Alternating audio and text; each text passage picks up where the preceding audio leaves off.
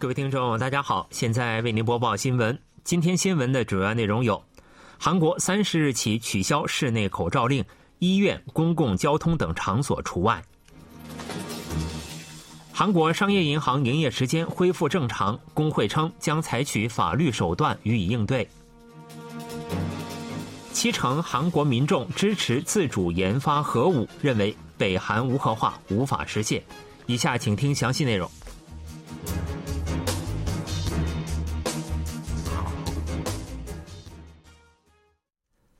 三十日零时起，韩国取消室内口罩令。不过，前往医院、药店或搭乘公共交通工具时，仍需佩戴口罩。三密环境下，也强烈建议佩戴口罩。防疫部门从三十日零时起取消了大部分室内场所的口罩令，口罩佩戴时隔二十七个月由义务转为建议事项。民众无需在健身房、敬老堂、学校、补习班等场所内佩戴口罩。大型超市、百货商场、购物中心的口罩令也被取消。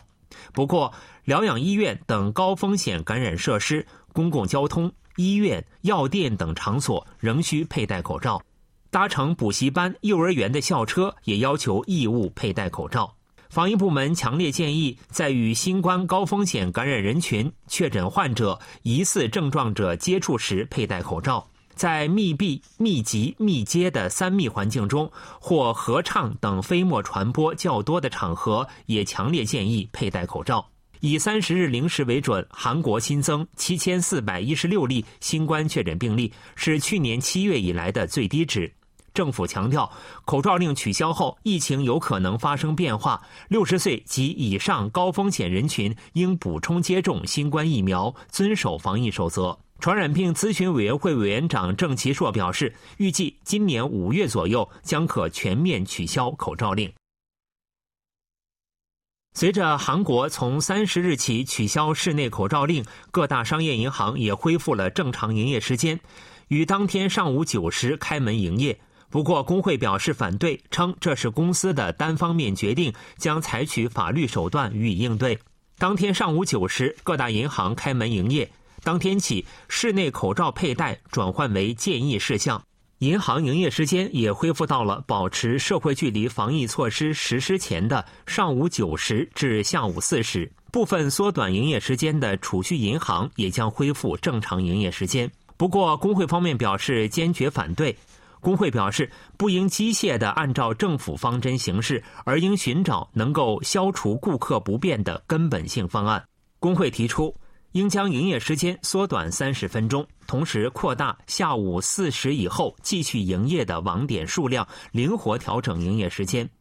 全国金融产业工会有关人士表示，即使恢复七小时营业，也无法解决顾客的不便。单方面恢复营业时间的行为存在问题。我们与资方商定，通过工作小组讨论该问题，但资方却单方面的恢复了营业时间。工会方面表示，将申请停止营业时间恢复措施的效率，采取法律手段予以应对。预计工会方面不会采取网点擅自缩短营业时间的行动，但劳资间的矛盾将持续一段时间。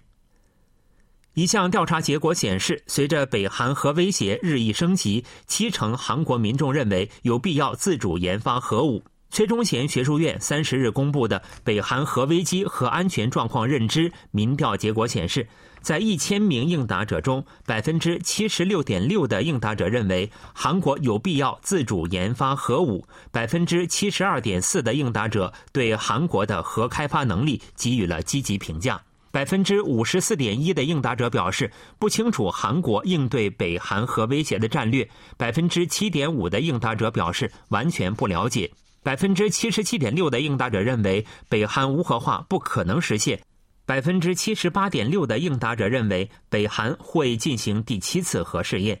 百分之五十一点三的应答者认为，若韩半岛发生紧急情况，美国会行使核威慑力，略高于认为不会的应答比例。对于韩国、美国、日本能否开展安全合作，百分之七十一点九的应答者给予了肯定回答，远远高于否定回答的比重。另外，韩国民众对中国在北韩无核化、韩半岛统一方面的作用不抱很高期待。百分之六十四点一的应答者认为，中国不可能在北韩无核化方面做出实质性贡献；仅有百分之三十五点九的应答者认为，中国有可能做出贡献；百分之五十五点一的应答者认为，中国有可能妨碍韩半岛统一；仅有百分之十点二的应答者认为，中国会做出贡献；百分之三十四点七的应答者认为，中国既不会妨碍，也不会提供帮助。另外，对于驻韩美军在韩半岛部署萨德系统，百分之五十一的应答者表示赞成，百分之十八点九表示反对，另有百分之三十点一表示不清楚。百分之六十三点五的应答者认为日本有可能研发核武，远高于认为不可能的应答者。本次调查由崔忠贤学术院委托韩国盖洛普于去年十一月二十八日至十二月十六日采取一对一面对面调查方式实施。北约秘书长严斯·斯托尔滕贝格在访问韩国期间指出，北韩正向俄罗斯提供火箭、导弹等军事援助，这凸显了韩国与北约是如何的相互关联。斯托尔滕贝格二十九日在位于首尔中路区的外交部办公大楼同韩国外交部长官朴振会晤。他表示，当前世界不可预测性和不确定性加剧，信仰自由、民主主义和基于规则的国际秩序的国家之间的团结变得愈发重要。斯托尔滕贝格还指出。我们在安全方面的相互关联性正在扩大。我们担忧北韩不计后果的导弹试验与该项目开发，且俄乌战争正在对各位的所在地区造成影响。美国去年十二月表示，北韩向帮助俄罗斯攻打乌克兰的俄罗斯民间雇佣军公司瓦格纳集团销售步兵火箭、导弹等武器和弹药。分析认为，斯托尔滕贝格关于北俄联合的发言旨在强调，共享相同价值的韩国与北约有必要加强合作。外交部表示，双方商定今后继续为乌克兰的和平和战后重建保持紧密合作。斯托尔滕贝格表示，面对北韩的核与导弹威胁，国际社会团结一致的应对十分关键。将继续支持韩国政府推动北韩完全无核化、实现韩半岛可持续和平的努力。朴振强调，当前面临前所未有的国际性挑战，共享自由、民主主义、法治等价值的国家之间的联合，比任何时候都更为重要。朴振还介绍了韩国的印太战略，并表示将继续同北约等共享普遍价值的伙伴合作，维护印太地区的和平与繁荣。斯图尔滕贝格当天白天起对韩国进行为期两天的访问，这是他自2017年11月以来首次访韩。北约秘书长严斯·斯特尔滕贝格访问韩国，北韩谴责称这是将新冷战战云带到亚太地区的对决行为，是战争的前奏。朝中社三十日刊登了北韩国际政治研究学会研究员金东明题为《北约秘书长的行为是否为煽动建立亚洲版北约》的文章。文章称，很显然，飞到南朝鲜和日本的北约秘书长这次也不断地向他们灌输中国威胁论，强调建立亚洲版北约的必要性，并对南朝鲜和日本在军事援助乌克兰问题上的消极态度予以严厉告诫和施压。文章还称，南朝鲜和日本将不速之客拉进地区，他们应当认识到，这非但不能消除安全上的动荡，反而更加靠近极端的安全危机。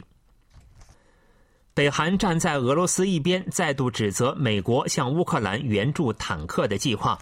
北韩还否认了与俄罗斯进行武器交易的说法，并警告，若继续散播谣言，将面临并不有趣的结果。北韩高级官员强烈指责美国向乌克兰援助坦克的计划。北韩外务省负责美国事务的局长全正根二十九日在朝中社发表谈话称，美国提供攻击性武器装备的行为是反人伦犯罪。谈话还称，若美国没有侵犯俄罗斯的安全利益，乌克兰事态根本不会发生。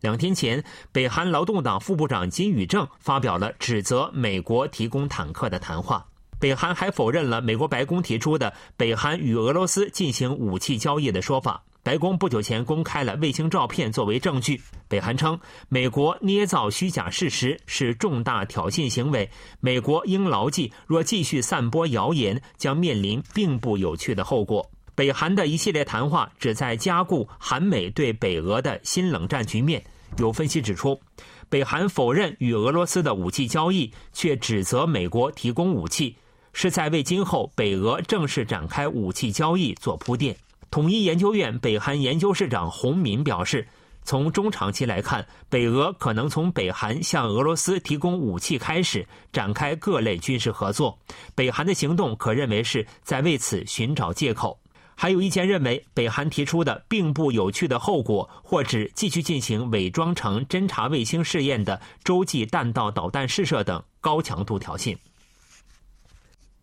近期，韩国物价持续上涨，不少餐厅一顿饭的价格已远远超过一万韩元。然而，也有餐厅只需一千韩元就能吃上一顿丰盛的午餐。餐厅开门后，前来就餐的顾客络绎不绝，餐桌上摆放着各种小菜、温暖的汤和米饭，迎接顶着寒风而来的客人。饱餐一顿的费用仅为一千韩元。来自中清北道青州市的一名市民表示。一般午饭只简单吃些面包、苹果或橘子，但这里只要一千韩元就能吃得很饱，非常好。由于一顿午饭只收一千韩元，餐厅一天的营业额不到十万韩元，远不及食材和人工费。最近物价大幅上涨，餐厅的处境更加困难。不过，来自周围的援助之手弥补了资金缺口。食材来自想帮助身边困难邻居的人们，他们不断向餐厅寄来大米、水果、蔬菜等食品，烹饪的工作则由志愿者承担。这家每天最多能向一百人提供千元午餐的餐厅，于二零零九年在釜山开张营业。此后，这一模式传播到全国，在十一年的时间里增至十八家。青州餐厅的工作人员表示。周围很多人都向我们伸出援手，一同帮助他人的心意很美好，令人感受到这个世界仍然值得爱，感觉很开心。物价持续上涨，人们日渐囊中羞涩。对于我们身边需要为一日三餐担忧的困难邻居来说，千元餐厅是能够战胜严寒的珍贵礼物。新闻为您播送完了，是由于海峰为您播报的，感谢各位收听。